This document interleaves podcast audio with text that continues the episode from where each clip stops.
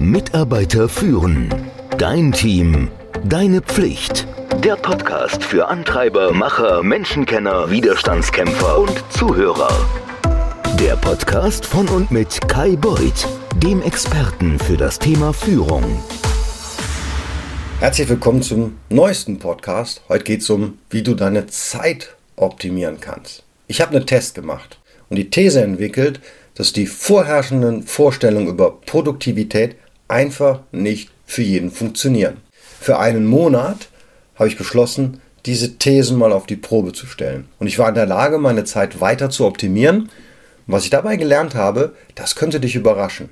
Ich möchte gerne mit dir über falsche Vorstellungen von Multitasking, Methoden für ein besseres E-Mail-Management und darüber, wie man aus Meetings aussteigt, an denen man nicht teilnehmen muss, diskutieren. Interessant fand ich einen Post bei Facebook, den ich gestern gelesen habe und über den ich ein bisschen nachgedacht habe. Und nein, mein erster Tipp ist ganz bestimmt nicht, hör auf in Social Media wie Facebook, Twitter, you name it, Zeit zu verbringen. Damit optimierst du deine Zeit schon.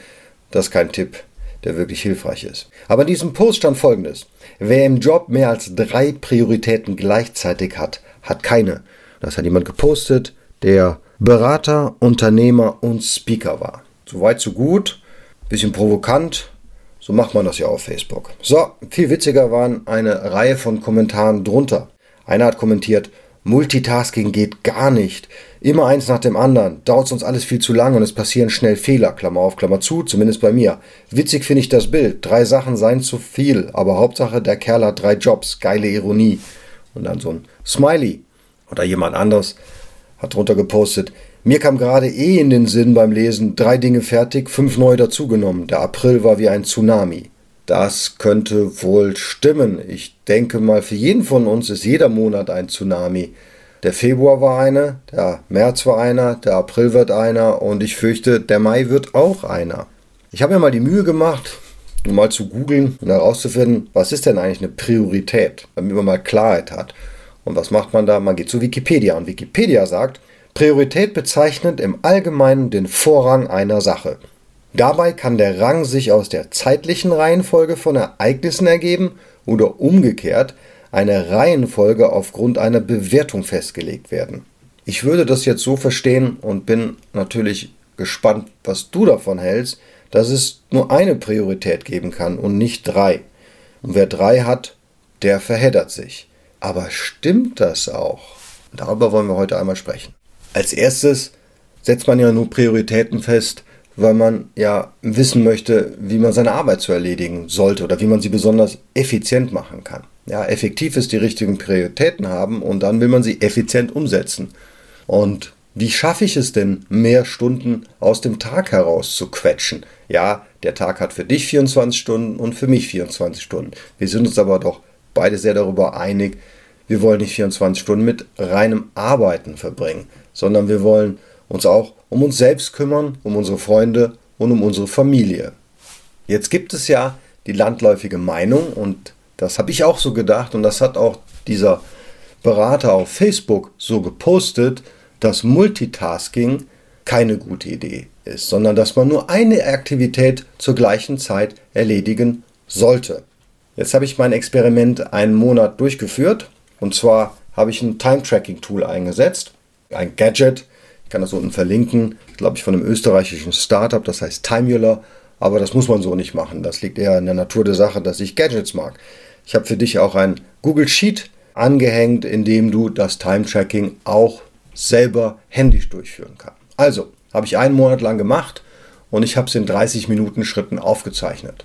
Und ich wollte genau wissen, wie ich meine Zeit verbringe und ob das dann mit meinen Zielen und mit meiner Wahrnehmung, über wie ich meine Zeit verbringe, in Einklang ist. Es ist sehr mühsam, das zu machen. Es ist auch genauso mühsam, das zu machen mit einem Time-Tracking-Gadget, weil auch da muss man ja einen Impuls geben. Und ich pflegte, deswegen dauerte das bei mir vier Wochen, das immer wieder zu vergessen. Das heißt, ich habe dreimal diesen Würfel richtig umgedreht und dann habe ich es für die restlichen Stunden vergessen. Das macht natürlich die ganze Aufzeichnung zunichte. Aber ich habe zumindest ein paar Erkenntnisse daraus gewonnen und ich empfehle dir das ein oder zwei Wochen einmal durchzuziehen. So, das erste ist, bestimmte Arten von Multitasking sind in Ordnung. Und sie sind nicht mal nur, nicht nur in Ordnung, sie sind wünschenswert. Ich habe festgestellt, dass ich sehr viel Zeit damit verbringe, Inhalte zu konsumieren. Und zwar mehr Zeit, als ich dachte. Und zwar durch das Lesen von Artikeln, aber auch das Hören von Hörbüchern und vom Podcast. Das mache ich meistens, während ich Sport mache oder auch während ich koche zum Beispiel oder irgendeine Tätigkeit am Haushalt mache, die nicht meine volle Aufmerksamkeit braucht. Es ist somit also möglich, diese Arten von Aktivitäten gleichzeitig zu machen, ohne dass die Qualität einer der beiden beeinträchtigt ist. Und das ist ganz im Gegensatz zu anderen Arten von Multitasking, zum Beispiel das Wechseln zwischen Schreiben, E-Mail lesen, lesen, recherchieren. Denn das Letztere, das beansprucht die Aufmerksamkeit und manchmal erfordert es so eine ja, geistige Erholungsphase zwischen den Aufgaben. Beim ersten, das sind aber automatische Aktivitäten dabei. Belege sortieren, kochen, joggen, auf dem Peloton fahren. Und die brauchen eigentlich weniger bis gar keine mentale Ressourcen. Und wenn man dann Aktivitäten doppelt ausführt und das mal aufzeichnet, zum Beispiel kochen und einen Podcast hören oder Sport treiben und sich mit Freunden treffen, man kann ja auch in Zeiten der Pandemie zusammen joggen gehen, dann schafft man gleich mehrere Sachen an einem Tag. Wenn du also das Ziel hast, mehr zu lesen, dann ist das Hören eines Hörbuches, während du andere Aufgaben erledigst, eine wirklich gute Möglichkeit, wahrscheinlich zusätzlich ein Buch pro Woche zu ja, verarbeiten. Eine Möglichkeit ist, dass man seine Zeit optimieren kann durch ein intelligentes E-Mail-Management. Und ich habe mit der Philosophie des E-Mail-Checkings eine Tradition gebrochen. Viele in der Produktivitätswelt, die raten dir davon ab, als erstes am Morgen E-Mails zu checken. Und das soll das Ziel haben, oder ja, das soll dir bringen, dass du mentale Ressourcen, also deinen Geist, für wichtigere Aufgaben sparen kannst. Ich denke aber, und das ist meine Erfahrung, dass ich meine E-Mails gleich morgens als erstes checke, dass ich dann die wichtigsten Anfragen sofort beantworten kann und auch soll und ich mache das auch. Und warum? Hier habe ich die Erkenntnis aus der Zeiterfassung gewonnen. Bevor ich das gemacht habe, habe ich gedacht, oh, drei bis vier Stunden am Tag oder länger verbringe ich eigentlich mit E-Mails. Nach der Übung stellte ich aber fest, dass es weniger als anderthalb Stunden am Tag sind. So, warum ist die Wahrnehmung größer als die Realität? Naja, das liegt vielleicht bei mir an meiner Beziehung zu den E-Mails.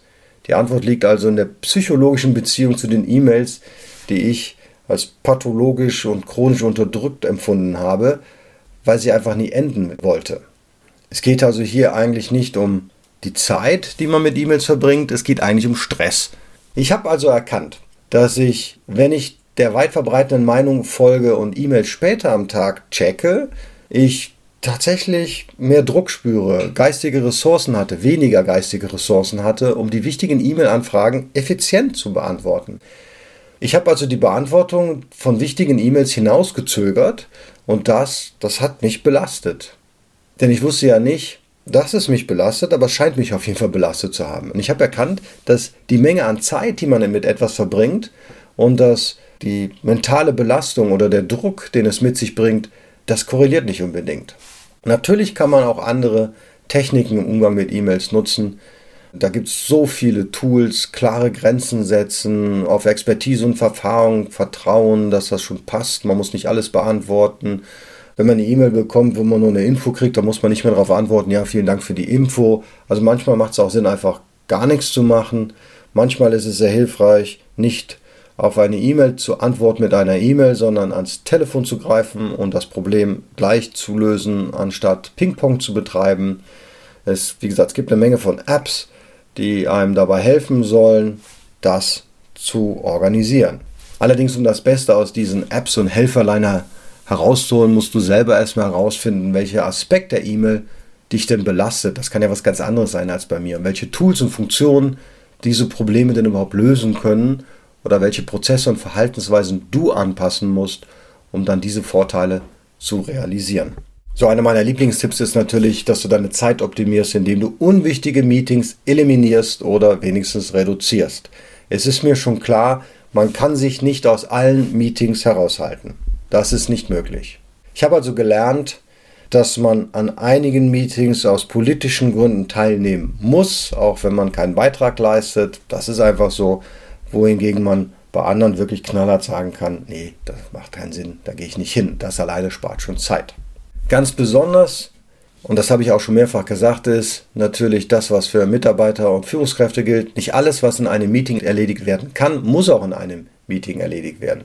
Bevor du also da um eins bittest, das ist nämlich total einfach, überleg einfach, ob es eine alternative Form der Kommunikation oder der Zusammenarbeit geben kann. Du kannst eine Liste rumschicken mit Fragen als Dokument und dann können die Empfänger sie ausfüllen. Und dann triffst du dich nur mit ihnen, wenn du aufgrund der Antworten einen Diskussionsbedarf siehst. Oder wenn du den Fortschritt von irgendwas überprüfen willst, dann erstell einfach ein Dashboard oder einen Projektplan und lass die Mitarbeiter die wichtigsten Kennzahlen oder Aktivitäten eintragen.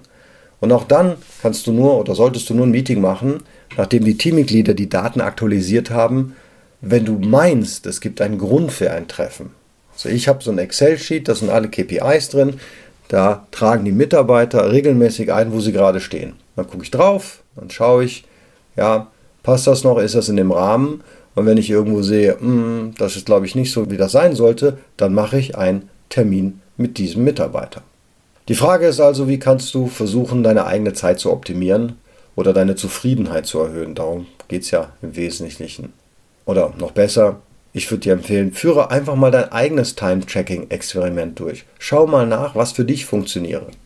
Lade das kostenlose Time-Tracking-Tool herunter, das ich dir in die Shownotes verlinkt habe. Und dann versuch's einfach mal. Deine Ergebnisse kannst du auf Slack posten. Da können wir dann gerne diskutieren. Der Link in die Slack-Gruppe, der ist für Newsletter-Abonnenten umsonst. Also die Empfehlung ist, einfach mal den Newsletter mit abonnieren. In diesem Sinne, ich wünsche dir eine optimale Zeit. Dankeschön. Mitarbeiter führen. Dein Team. Deine Pflicht. Der Podcast für Antreiber, Macher, Menschenkenner, Widerstandskämpfer und Zuhörer. Der Podcast von und mit Kai Beuth, dem Experten für das Thema Führung.